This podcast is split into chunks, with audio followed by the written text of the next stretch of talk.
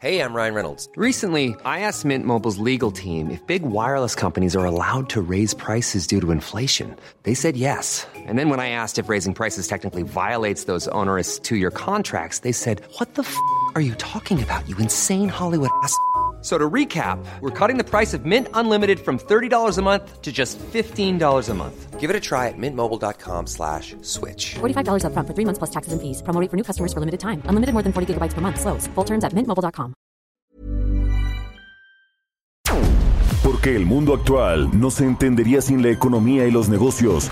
Acompaña a Mario Maldonado, el columnista de negocios más joven y objetivo del periodismo financiero, en su programa Bitácora de Negocios.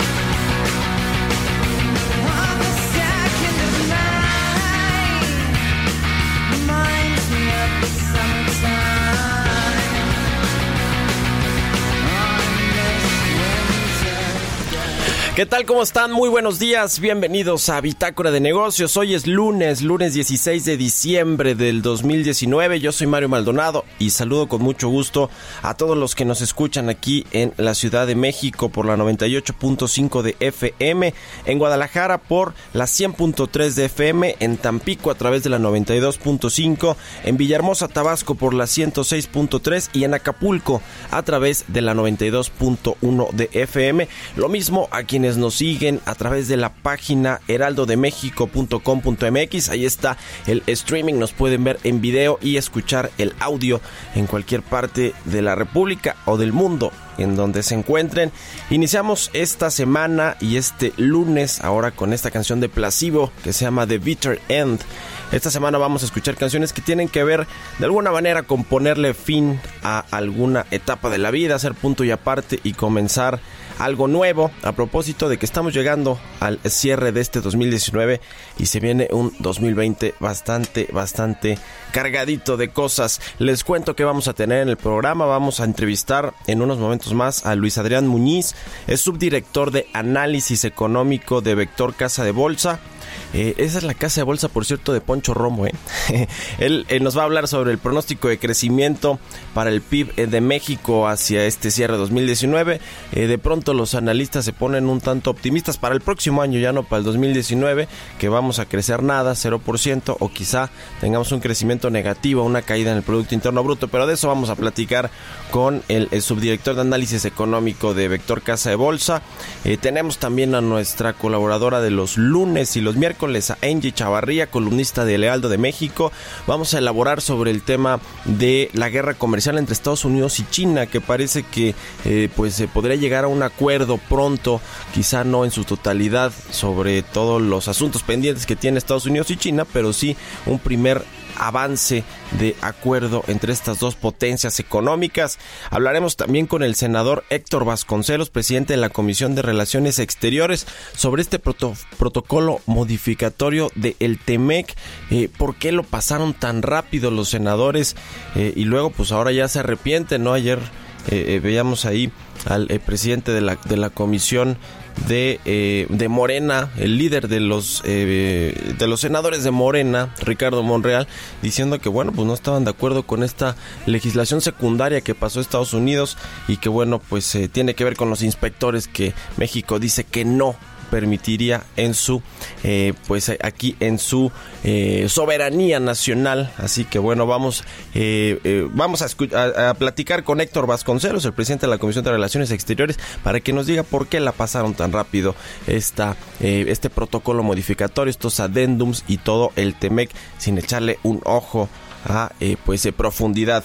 Pues de todo esto vamos a platicar hoy aquí en Bitácora de Negocios. Se va a poner bueno, quédese aquí porque ya le tengo el resumen de lo que usted tiene que saber este lunes 16 de diciembre.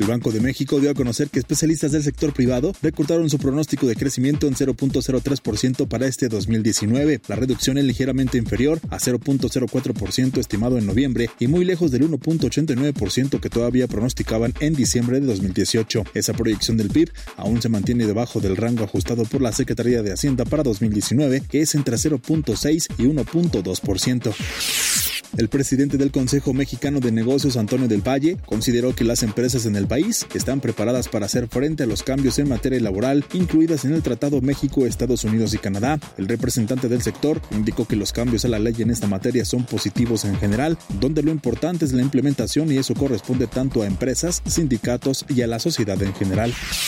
El Centro de Estudios Económicos del Sector Privado calificó de buena la noticia de las modificaciones al Tratado Comercial entre México, Estados Unidos y Canadá. En su análisis semanal, el CES indica que con esta modificación y la aprobación por parte del Senado mexicano, la perspectiva de las autoridades y algunos especialistas apunta a un efecto favorable sobre la actividad económica. Y una vez en vigor el TEMEC, se prevé un efecto significativo en el crecimiento de la economía y mejoras en el empleo. El Instituto para Devolver al Pueblo lo Robado informó que la sexta y última subasta con sentido social realizada este domingo fue todo un éxito al recaudar 34.3 millones de pesos, lo que sumó al día anterior 17.3 millones de pesos y dio un acumulado de 51.6 millones de pesos. Esto significó que en 2019, como resultado de las seis subastas, se recaudó para las poblaciones y regiones en alta marginación un total de 280.6 millones de pesos. Petróleos Mexicanos fue reconocida a nivel internacional con el premio Bono Latinoamericano del Año por la emisión de 7.5 mil millones de dólares en tres tramos como parte de la operación de refinanciamiento y de reducción de la deuda de la empresa el pasado mes de septiembre. El secretario de Turismo Miguel Torruco informó que este año en materia turística el país cerrará con 43 millones 300 mil turistas, mismos que habrán dejado una derrama económica del orden de 23 mil 600 millones de dólares. De acuerdo a las estimaciones de la dependencia, el número de turistas tendrá un crecimiento de 4.7% comparado con 2018. El funcionario federal precisó que en materia de derrama económica, esa significará un incremento de 10.6%. Añadió que se cumplirá la meta prevista desde el inicio de la actual administración de construir 22 mil nuevos cuartos de hotel. Bitácora de negocios. El editorial.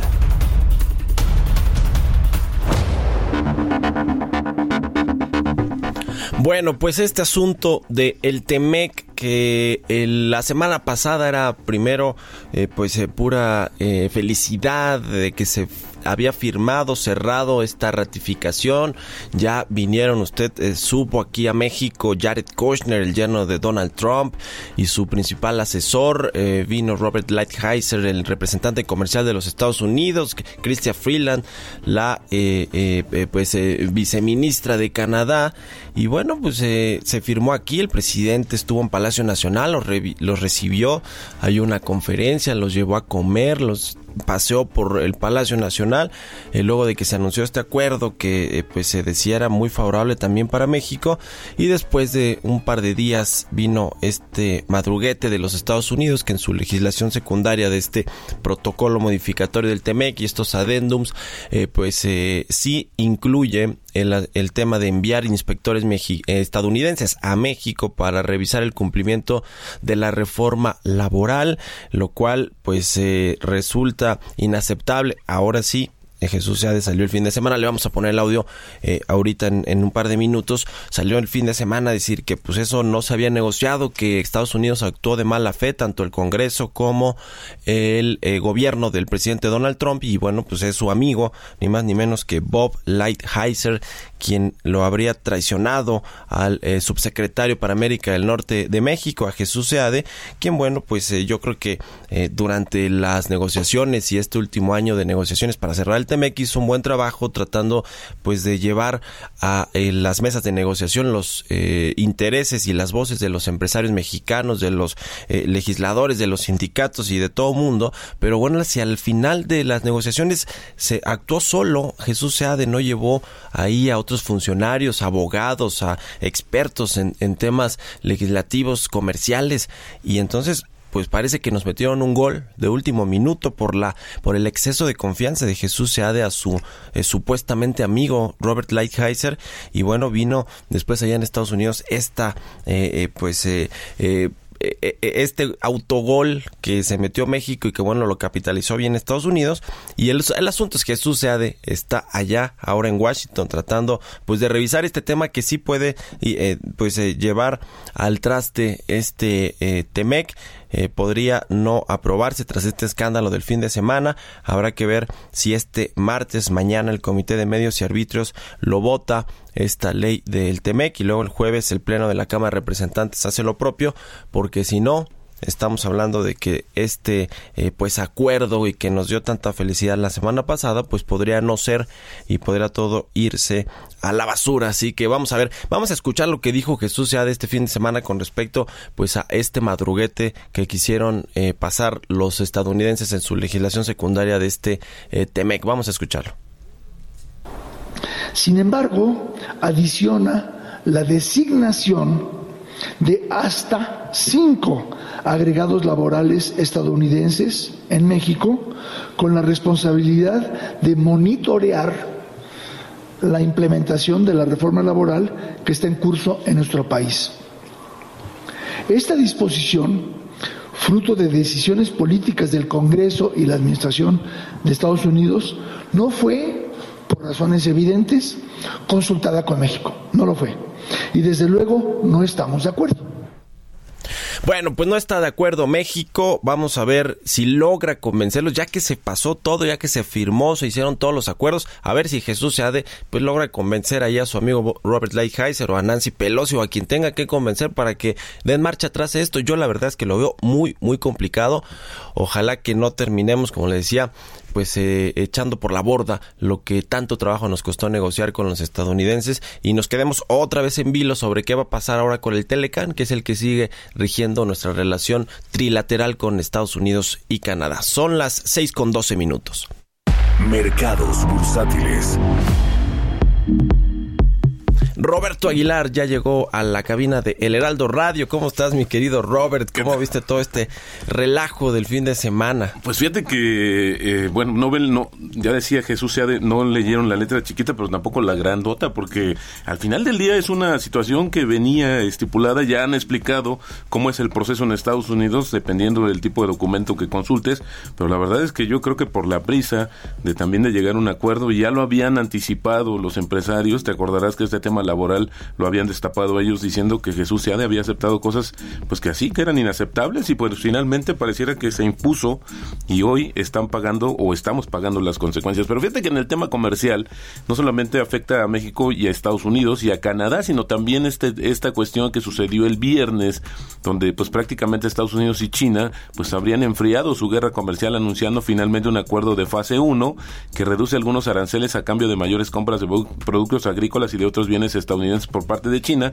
que sumarán en un inicio 32 mil millones de dólares, pero podía llegar a 60 mil millones de dólares. En los próximos eh, dos años también aumentarán las compras de bienes manufacturados, energía y servicios de Estados Unidos. Y esto, pues a raíz, esta parte del acuerdo fue que suspendieran los aranceles, tanto China como Estados Unidos, que estaban estipulados, que estaban programados para entrar el día de ayer, Mario. Y bueno, pues el acuerdo, este acuerdo sería firmado la primera semana de enero justamente en Estados Unidos. El acuerdo también incluye la propiedad intelectual, la transferencia de tecnología, la agricultura, los servicios financieros, la moneda y también las divisas. Te acordarás que hay una cláusula donde está pues prácticamente limitando o pues prohibiendo que haya también un manejo, eh, un, eh, mano negra en, el, en la moneda china para justamente amortiguar los efectos de la guerra comercial. Y bueno, pues también eh, nuevamente este protagonista que hemos escuchado, el, el representante comercial de Estados Unidos, pues dijo que el acuerdo comercial de fase 1 entre Estados Unidos y China alcanzado el viernes está totalmente cerrado, así es como lo manifiesta a pesar de la necesidad de traducirlo a ambas lenguas, lenguas y revis, revisar todo el texto, algo que pues eh, probablemente no hizo bien México antes de anunciar la firma. Esto lo dijo el día de ayer el representante comercial y dijo que aún no se decide la fecha y lugar para que autoridades estadounidenses chinas de alto rango firmen formalmente el acuerdo. También ayer el representante comercial de Estados Unidos, fíjate que calificó como el día más trascendental en la historia del comercio debido al acuerdo con China y porque la Casa Blanca envió un tratado, dice, revisado entre Estados Unidos, México y Canadá al Congreso para su aprobación. Los dos pactos comerciales juntos cubren alrededor de 2 billones de dólares en comercio. Y bueno, pues China, como te comentaba, también suspendió la entrada de los aranceles y anunció el inicio de las compras justamente como parte de este acuerdo de la fase 1.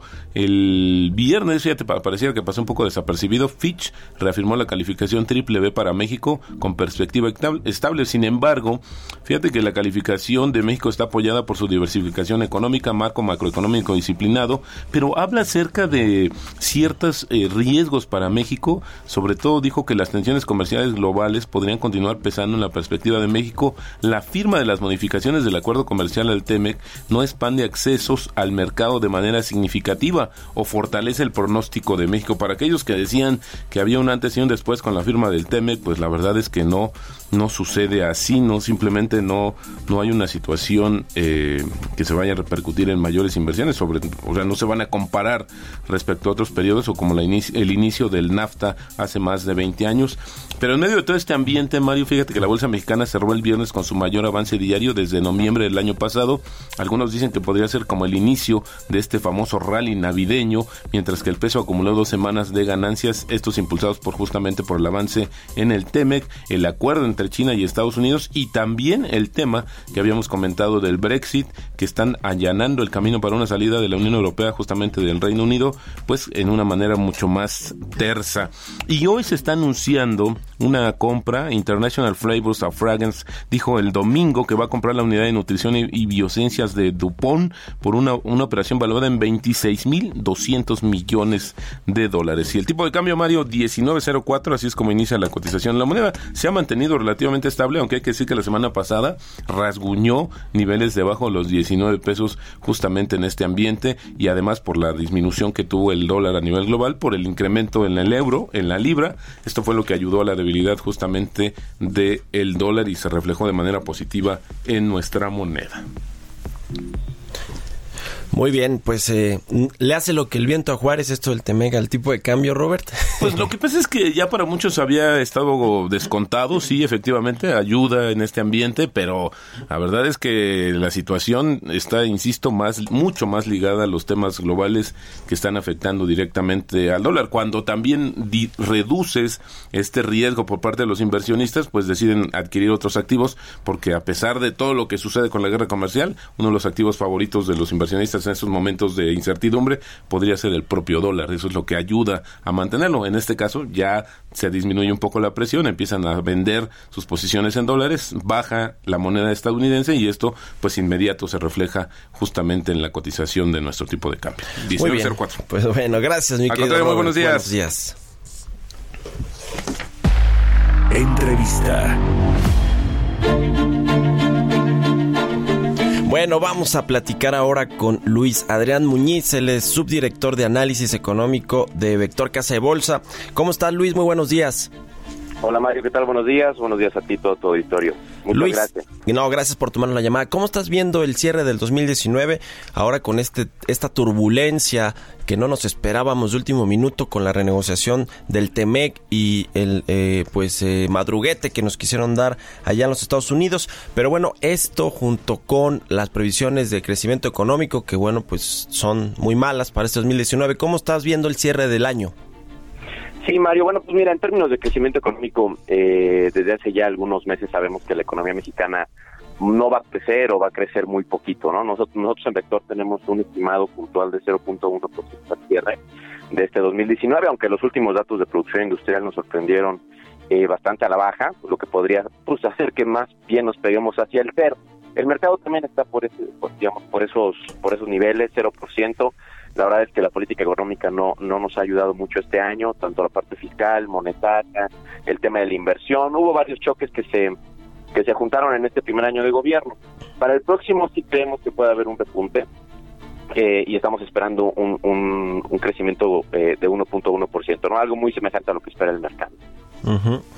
Pues sí, la encuesta de que hace Banco de México con los analistas, pues recientemente también recortaron este pronóstico de crecimiento para el 2019, pero ellos lo tienen todavía en un rango de 0.04% y 0.03%, es decir, prácticamente aquí ya estamos eh, creciendo nada, o sea, 0%, estancados completamente, pero bueno, ahí todavía, incluso como tú decías, con estos datos recientes que hemos tenido, que pues no ha sido nada buenos el tema de la producción industrial, pues quizá que esté por debajo de eso, ¿no? Pero bueno, sabiendo ya que, que, 2019 pues prácticamente fue un año de estancamiento económico y que bueno, pues es el primer año de la nueva administración. El 2020, ¿cómo se ve? Porque de pronto hay más optimismo por parte de los analistas con respecto a lo que pueda pasar con la economía mexicana el próximo año.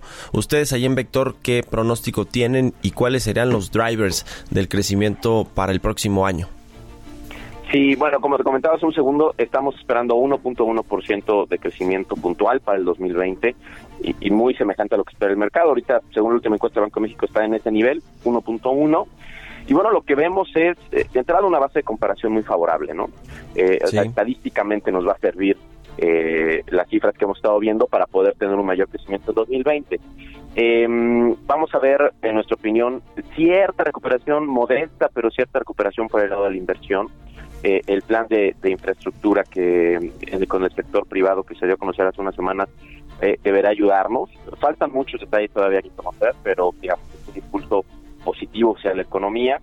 Creemos que el consumo se estabilizará también. El gasto público al menos va a salir conforme a lo que está en el en el paquete económico. No sé si si, si recuerdas que pues este año vamos a estar por debajo incluso de lo que de lo que se tiene presupuestado. Entonces creemos que para el próximo al menos saldremos en línea y por ese lado no nos restará mucho. Eh, y el sector externo, ¿no? Que en la medida en la que Estados Unidos siga creciendo, pues digamos el sector externo eh, deberá de seguir jalándonos vía las exportaciones. Yo creo que esos son los principales drivers. Seguiremos viendo un crecimiento modesto, pero bueno, eh, francamente mejor al que estamos viendo en 2019, ¿no?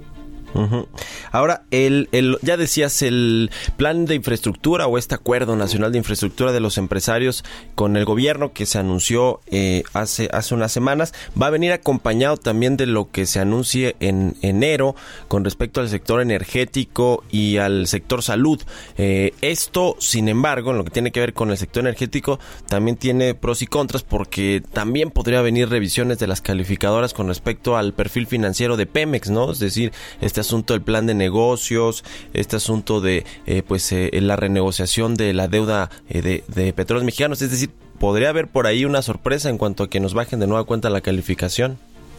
Sí, eh, sí, efectivamente. En, en, enero viene lo que comentabas de, las, de los, eh, los proyectos relacionados a energía y salud veremos qué es lo que viene y, lo evaluaremos con base en la información que vaya que vaya surgiendo en su momento. Pero insisto, tendría que ser eh, de alguna manera un, elemento a favor y ya dimensionaremos si es mucho o poco.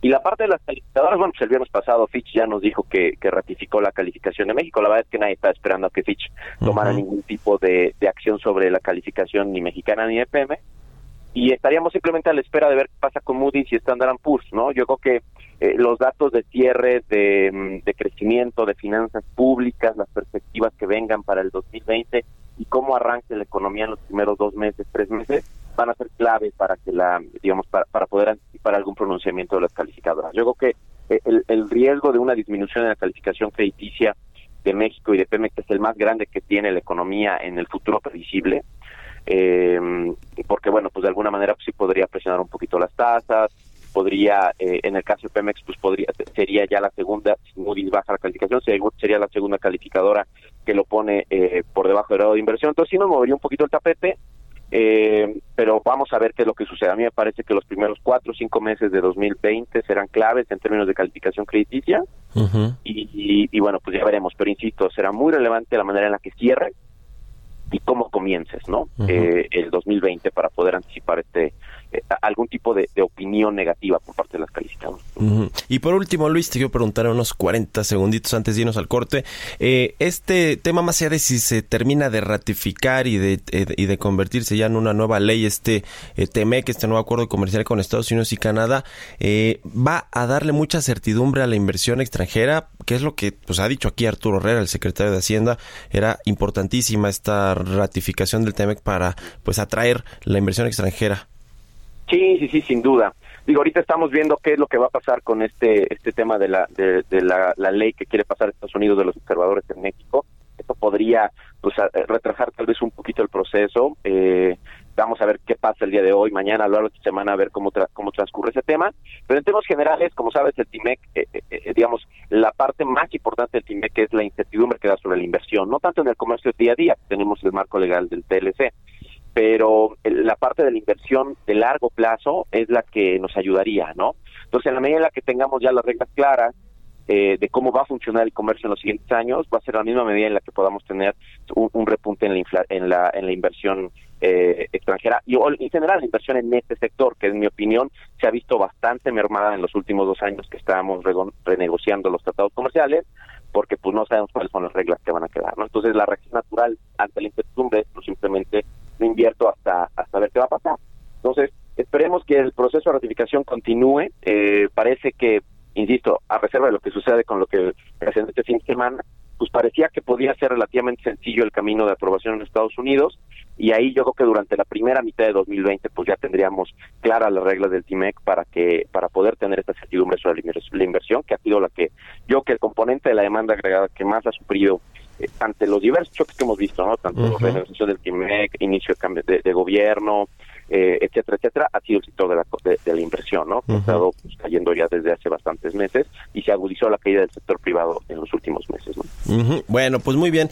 Eh, gracias, eh, Luis Adrián Muñiz, subdirector de análisis económico de Vector Casa de Bolsa, por habernos tomado la llamada.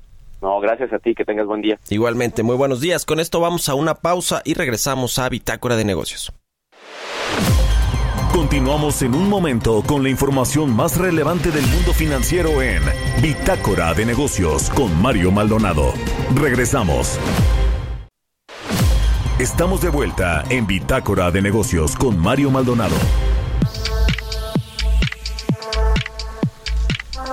Y bueno, mientras México y Estados Unidos libran todavía esta eh, pues batalla final con respecto al Temec, este eh, asunto de los inspectores que ya está pues en teoría allá Jesús ya en Washington tratando de buscar al representante comercial, a su amigo entre comillas Robert Lighthizer para pues preguntarle por qué los quisieron madrugar de esa forma.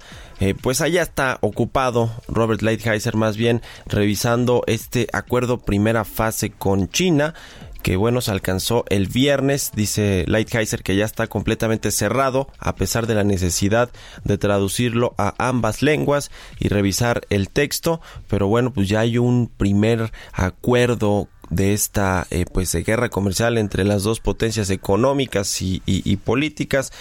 Y bueno pues de esto nos va a platicar eh, nuestra colaboradora de los lunes y los miércoles Angie Chavarría columnista de El Heraldo de México. ¿cómo estás Angie? buenos días muy buenos días estamos arrancando la semana.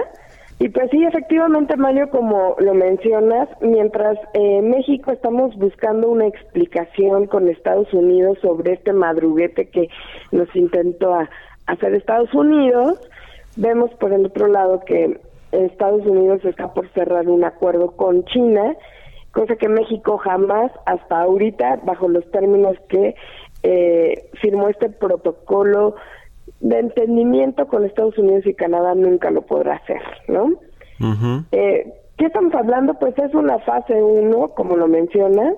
El representante comercial de Estados Unidos, Robert Lighthizer, comentó que incluso todavía no se deciden la fecha y el lugar para que las autoridades eh, estadounidenses y chinas de alto rango pusieran formalmente el acuerdo. Sin embargo, bueno, hay fuentes que ya se están manejando que incluso podría ser mucho más pronto de lo que eh, se está comentando, ¿no?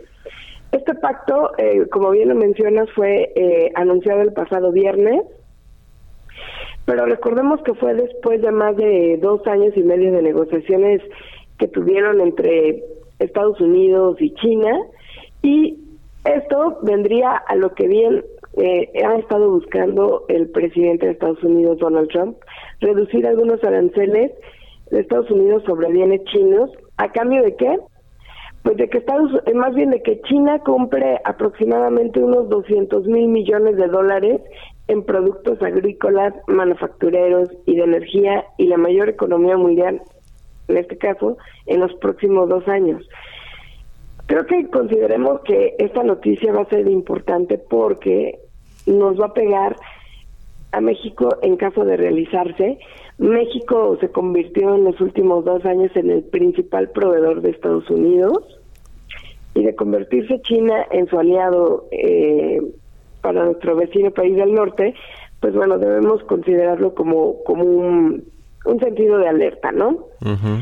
Eh, China en este caso también se comprometió en, en, este acuerdo de protocolo o en esta primera fase, pues bueno, proteger eh, la propiedad intelectual, cosa que si vemos, China siempre ha tenido ese tema de que eh, pues bueno, ha tenido la mayor entrada de productos pirata, ¿no?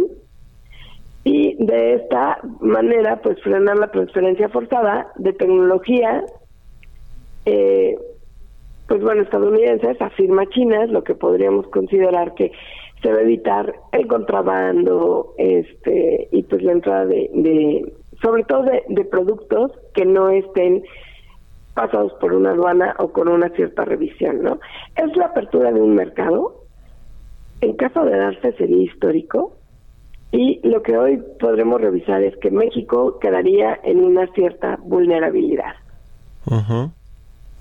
Por ahí tenemos ese lado. Otra bien, eh, las compras de bienes eh, agrícolas por parte de China, incluso lo que vemos es que ahí se han comprometido que van a aumentar hasta 40 mil millones de dólares.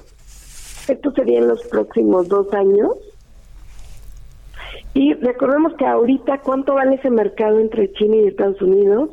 Estados Unidos, por ejemplo, exporta 24 mil millones de dólares a China, de acuerdo con sus últimos datos que tiene eh, en sus reportes, eh, que fue hasta 2017, ¿no?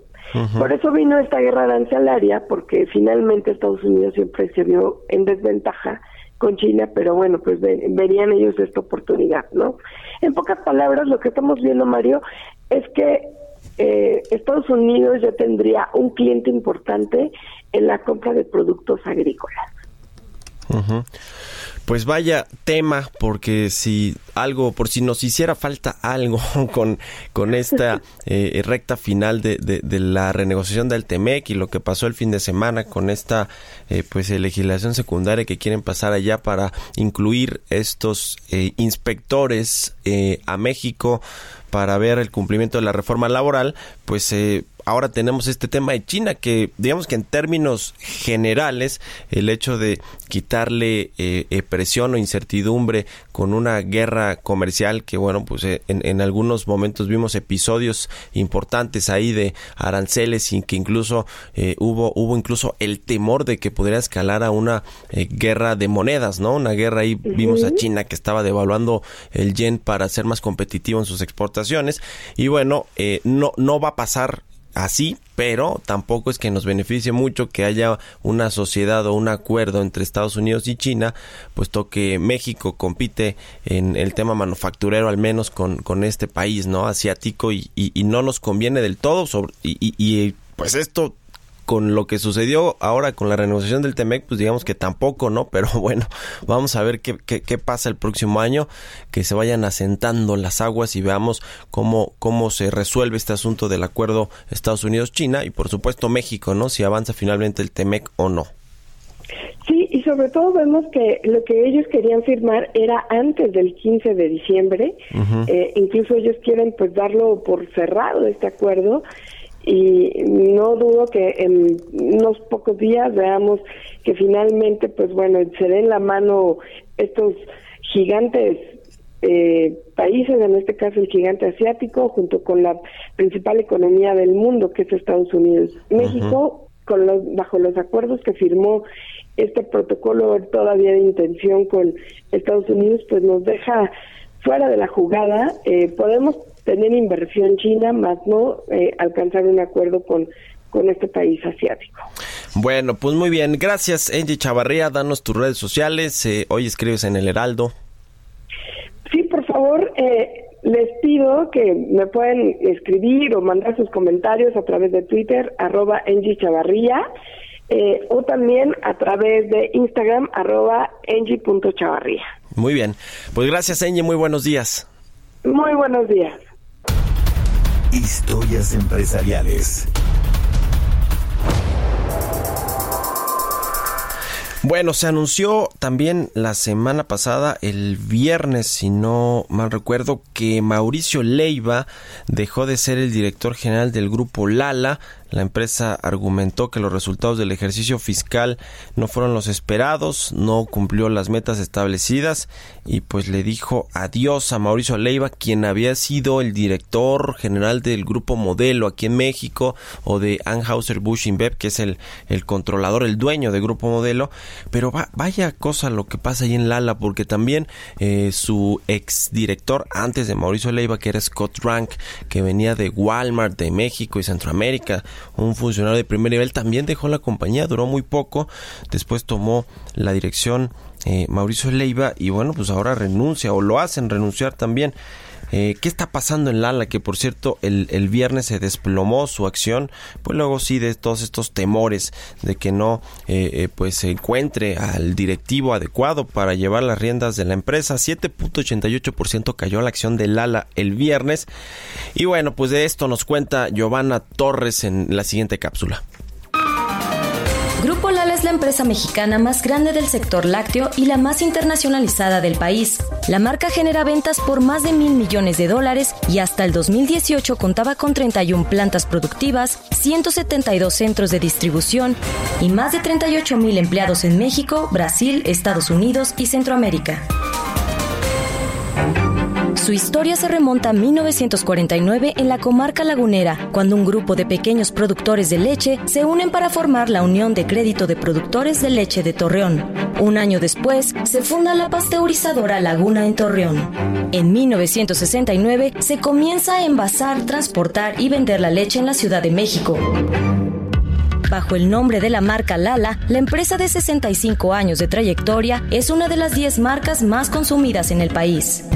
La compañía de productos lácteos debutó en octubre del 2013 en la Bolsa Mexicana de Valores con una oferta pública inicial por el monto de 14 mil millones de pesos. Recientemente, el consorcio registró su peor caída desde que comenzó a cotizar en la Bolsa Mexicana. Tras darse a conocer la destitución de Mauricio Leiva como director general, el mercado reaccionó castigando las acciones de la empresa con una caída en el precio de sus acciones de más de 8%. Mauricio Leiva llegó a la dirección general de la empresa en 2018 y antes de llegar a la compañía se desempeñaba como CEO de Grupo Modelo. Su nombramiento implicaba una nueva estrategia, recuperar la rentabilidad a corto plazo en todas las regiones, pero principalmente en México y Brasil. Las ventas presentaron un crecimiento de 2.7% a 18.984 millones de pesos. Sin embargo, en Brasil no crecieron.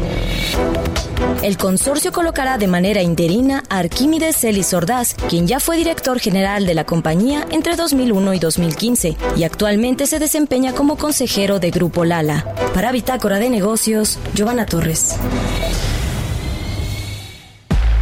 Entrevista.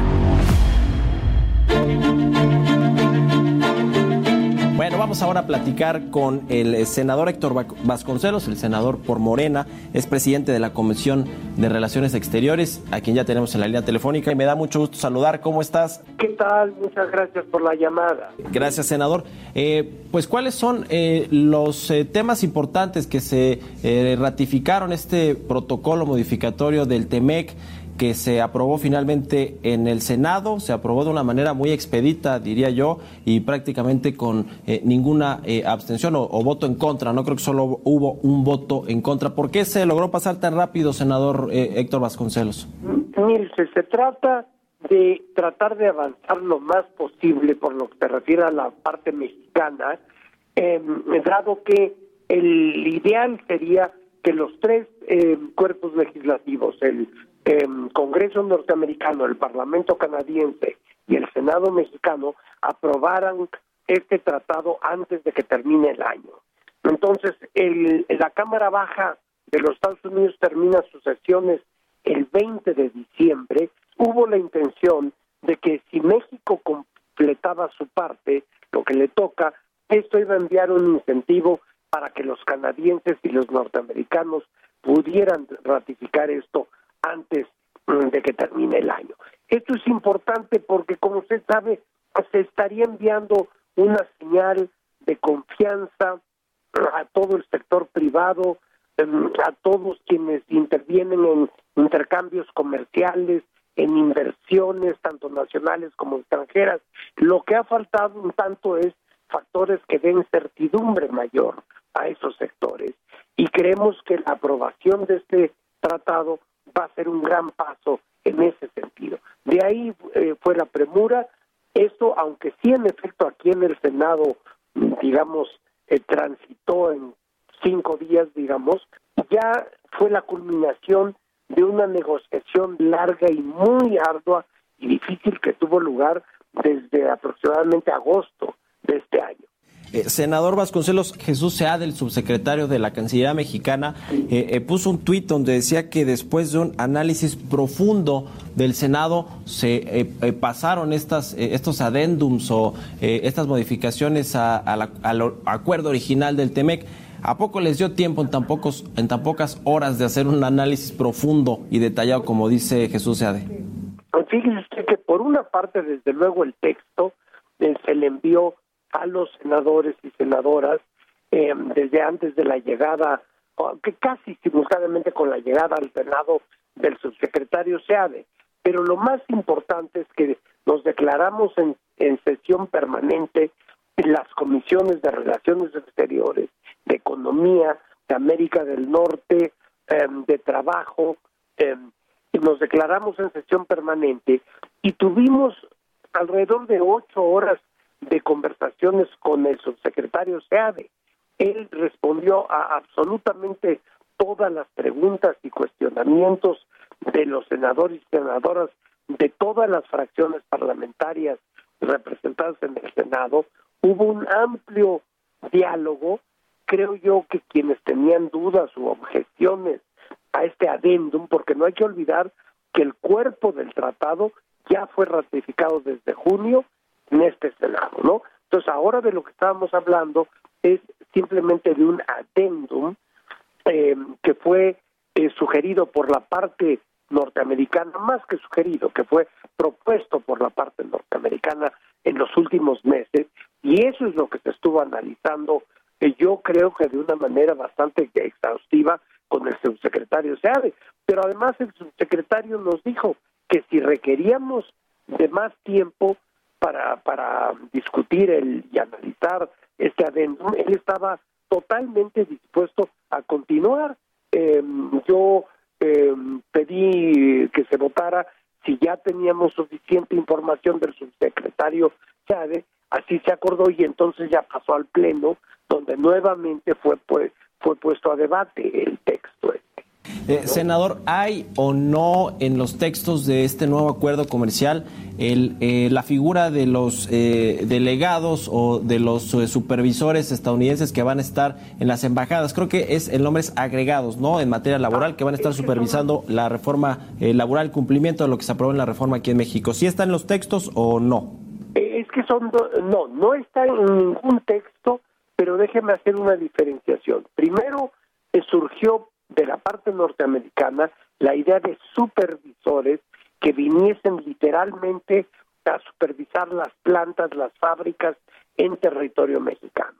Eso fue descartado por la parte mexicana. Mientras estábamos ya en el análisis de este nos llegó la noticia de que la embajada norteamericana en México tiene el propósito de tener a estos attachés, no sé cuántos serían, eh, si uno o varios, atachés comerciales, pero no estamos hablando de lo mismo. Estos no serían supervisores que se desplazaran por las fábricas mexicanas para ver si está dando cumplimiento o no a la reforma laboral. Esto, esto sería una cosa interna de la embajada norteamericana. Ellos sabrán eh, cuál es la idea. Eh, ahora, eh, hay, hay, algunas pues, sorpresas o reticencias todavía de los empresarios o que se llamaron a la sorpresa porque no se les convocó a esta recta final de las negociaciones. Eh, hay algunas eh, eh, píldoras envenenadas, como se les ha llamado a estos acuerdos que no satisfacen a las industrias mexicanas, particularmente la automotriz, que se han quejado. Hemos entrevistado aquí a, los productores de autos y bueno, pues ellos dicen que este tema del acero y el aluminio para nada les conviene. Y yo empiezo por aclarar que yo no fui miembro de la delegación negociadora de, de este adendum, ni mucho menos yo soy un legislador pero el subsecretario Seade, quien encabezó a la delegación negociadora mexicana, dice y nos ha asegurado que estuvo en permanente contacto con el sector privado y, de hecho eh, eh, eso no es o fue solo una prolongación del contacto estrechísimo que hubo con el sector privado durante la negociación del cuerpo básico del tratado. Recordemos que se habló del cuarto de junto, del cuarto de al lado, que estaba constituido precisamente por empresarios mexicanos.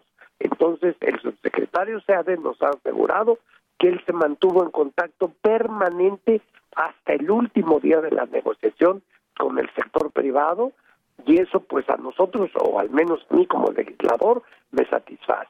Quizá valdría la pena, eh, si tengo algún momento todavía disponible, eh, expresar que hay un caso particular de un empresario mexicano que está manifestando desacuerdos eh, con frecuencia respecto aún al tratado y a otros aspectos de la política económica del actual gobierno, pero me parece a mí que se trata de un caso de alguien que ya tiene una postura política más que otra cosa, que ya está, en mi opinión, pues construyendo un perfil político, digamos, para fines ulteriores. Gustavo de Hoyos, ¿no? Se refiere al presidente de la Coparmex. creo que no es necesario que mencione yo su nombre, creo que está en la mente de todos, de todos los oyentes eh, y de todos nosotros.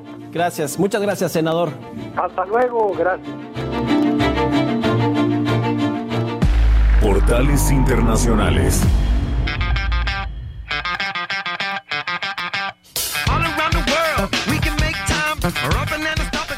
Ya llegó Jesús Espinosa a la cabina de El Heraldo Radio. ¿Cómo estás, Chucho? Buenos días. Mario, muy buenos días. Te saludo con mucho gusto. Se nos acaba el 2019. Estamos muy cerca ya de terminar este año, pero con toda la actitud en este lunes, comenzando una nueva semana con ustedes aquí en Bitácora de Negocios Heraldo Radio 98.5. Mario, esta mañana el Financial Times está publicando en tiempo real, por supuesto, siempre lo revisamos. Las acciones del Reino Unido saltan a medida que la angustia política, así lo están calificando, desata los toros. Hay movimientos allá en los mercados en el Reino Unido. El índice bursátil de referencia de la Bolsa de Valores de Londres saltó un 2% en el mayor aumento en más de un año. También el Financial eh, eh, menciona sobre el caso de Boeing que está considerando suspender la producción de su avión el 737 MAX. La Junta discute los próximos pasos después de que los reguladores pierdan la esperanza de regresar al servicio para fin de año. Y es que nueve meses después de prohibir la circulación de esos aviones que protagonizaron desafortunadamente dos acciones mortales en octubre del 2018 y también en marzo de 2019. Bloomer.com Trump se prepara para la acusación histórica, la elección nublada 2020 y también acuerdo comercial de Trump con compra tiempo, bueno, está ganando tiempo ante Xi Jinping antes de la próxima batalla entre Estados Unidos y China y el acuerdo es un respiro temporal en el mejor de los casos para el presidente de China. El sector privado de la zona del euro también apenas está creciendo a medida que 2019 llega a su fin, cerrando un año que pues, ha visto a las eh, fábricas golpeadas para, eh, o más bien por las incertidumbres comerciales. También toca el tema de China, donde la recuperación de la economía de este país en noviembre se suma al optimismo del acuerdo comercial anunciado la semana pasada, aunque todavía quedan muchos riesgos a la baja. Esto a medida que la nación se dirige hacia el 2020. La producción industrial y también el consumo privado fueron mucho más fuertes de lo esperado, con un aumento de la producción del 6.2% respecto al año anterior y un aumento de las ventas minoristas del 8%, también según mostraron los datos publicados este lunes, y al mismo tiempo la inversión en activos fijos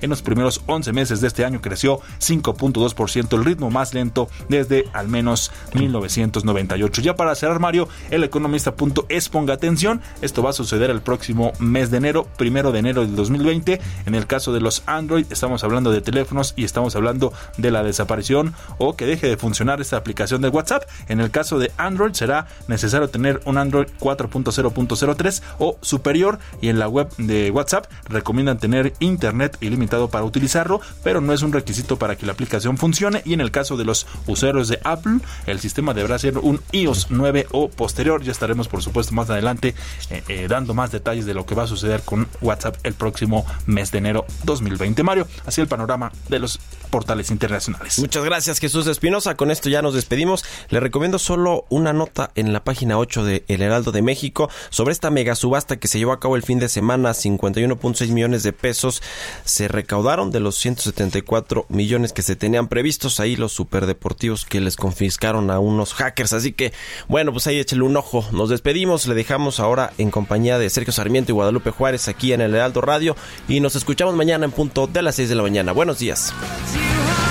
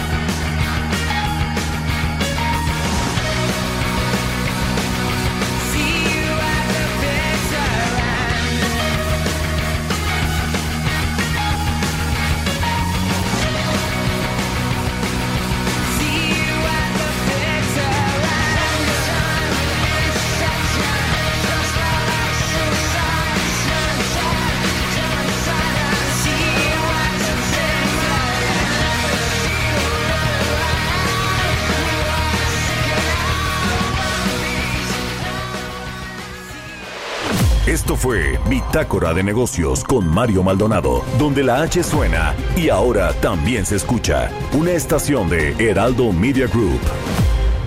Heraldo Radio. Deserves the best, and there's no better place to shop for Mother's Day than Whole Foods Market. They're your destination for unbeatable savings, from premium gifts to show-stopping flowers and irresistible desserts. Start by saving 33% with Prime on all body care and candles. Then get a 15-stem bunch of tulips for just $9.99 each with Prime. Round out Mom's menu with festive rosé, irresistible berry chantilly cake, and more special treats. Come celebrate Mother's Day at Whole Foods Market.